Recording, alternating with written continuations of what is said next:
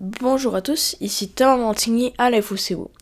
Aujourd'hui, je vais vous parler un peu de plusieurs nouveautés aux euh, États-Unis parce qu'il vient d'avoir les euh, primaires au Nevada et la Cour suprême va juger si euh, Donald Trump peut être vraiment inéligible pour les élections présidentielles qui vont se dérouler partout au pays, mais précisément dans l'État du Colorado c'est euh, plusieurs choses. En fait, pour commencer, on va commencer par les primaires du Nevada.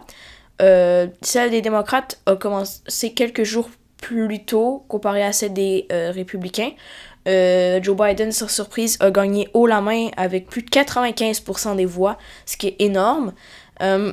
du côté des républicains, comment ça fonctionne là-bas, c'est que on a vu avec l'Iowa, c'était des caucus, avec le New Hampshire, c'était euh, des primaires. Là, les deux, devinez quoi? C'est ensemble. Un candidat peut pas prendre, faire la course dans les deux, peut pas euh, se présenter au caucus et aux primaires. Les délégués sont séparés seulement dans les caucus. Donc, c'est le gagnant des caucus qui vont être départagés. Donc, Donald Trump s'est présenté dans les caucus pour avoir les délégués sans surprise. Et Nikki Haley, euh, qui est encore dans la course, mais euh, que plusieurs estiment qu'elle va bientôt abandonner, avec ce que je vais vous dire plus tard.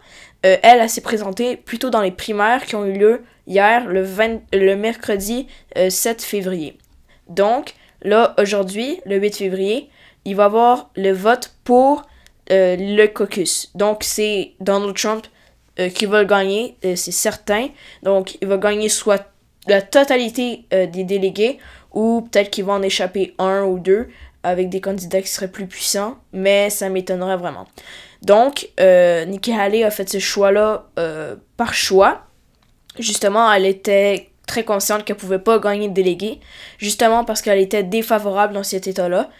ce qui nous a surtout surpris, c'est qu'elle n'a pas gagné les primaires il y avait quelques candidats qui récoltaient en tout 1% des voix, mais elle a quand même perdu face à aucun candidat parce que euh, il y a une option de voter pour personne et ça compte comme voter. Euh, donc elle a eu seulement 32% des voix et 61% euh, des, des voix ont voté pour Donc, euh, c'est presque impossible que Donald Trump, ça va lui arriver ceci. Mais c'était comme une gifle au visage, pour Nikki Haley. Peut-être pour lui faire euh, considérer l'option d'arrêter sa course à la présidence, euh, aux. Parce que tous les candidats tombent comme des mouches devant Donald Trump. et là, Donald Trump, aujourd'hui, va certainement gagner euh, les caucus. Donc, ça va être euh, encore une fois, euh, un, il va récolter beaucoup, beaucoup de délégués qui vont l'aider à gagner la Convention nationale des républicains. Pour continuer, là, je vais vous parler de la Cour suprême des États-Unis qui tranche sur si justement Trump est inéligible dans l'État du Colorado euh, pour les grands électeurs, pour le Congrès, justement, pour les prochaines élections, justement parce que euh, la Cour du Colorado avait décidé qu'il serait inéligible à cause d'insurrection et tous ces crimes qu'il aurait commis, euh, parce que les procès sont pas encore faits et la décision du juge n'est pas faite non plus. Donc, la réponse va être sûrement non, parce que beaucoup, beaucoup de juges et procureurs qui proviennent de nominations faites en de 2016 à 2020 par Donald Trump. Donc, ce, serait ferait en sorte euh, que Donald Trump pourrait se présenter dans tous les États américains et recevoir des votes partout. Euh, certains critiquent le fait que si la réponse euh, tranche à une inéligibilité, donc il pourrait pas se présenter, ben ce serait un peu injuste parce qu'un État peut pas décider d'un résultat pour la nation au complet. Parce que évidemment, ça va avoir un géant impact sur, euh, sur les résultats de la, de la campagne électorale parce que euh, l'État du Colorado a 9 euh, grands électeurs sur 538 à travers la nation, ce qui a quand même un impact considérable. Euh, justement avec toutes les décisions. Puis parfois, les élections présidentielles, ça permet de faire euh, des élections pour euh, non seulement le Sénat, la Chambre des représentants, parfois des la mairie de certaines villes, de comtés, ou des gouverneurs d'État. Donc c'est vraiment beaucoup, beaucoup de choses. Ce serait une grosse défaite pour Donald Trump aussi si ça, ça, trancherait du côté d'une inéligibilité. Euh, et ça pourrait peut-être débouler parce que peut-être que d'autres États prendront cette décision-là.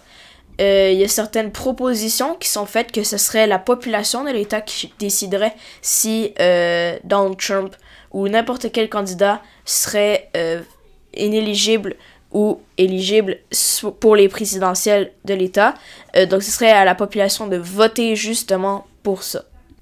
Comme je le disais dans mon article que j'ai publié plus tôt, euh, dans le hier, je pense, sur euh, la saga de Donald Trump, sur tous ses procès en fait, il va essayer de gagner beaucoup de temps pour, avant, pour que ses procès, le résultat final, ben, il soit fait après les élections euh, parce que certaines fois, euh, ça pourrait l'amener en prison euh, ou le faire payer d'immenses amendes. Et le président, parfois, a des, a des, pouvoirs qui lui permettraient de sortir de situations malheureuses et plus encore. Donc, merci d'avoir écouté et je vais encore vous faire part de plein d'événements absolument parfois scandaleux ou impressionnants qui se déroulent partout aux États-Unis euh, parce que la campagne aux élections euh, du 5 novembre sont déjà lancées. Euh, Biden et Trump s'affrontent comme s'ils étaient déjà les deux candidats choisis. Il reste neuf mois avant le jour J qu'on va appeler. donc merci d'avoir écouté. Ici Thomas Montigny à l'Info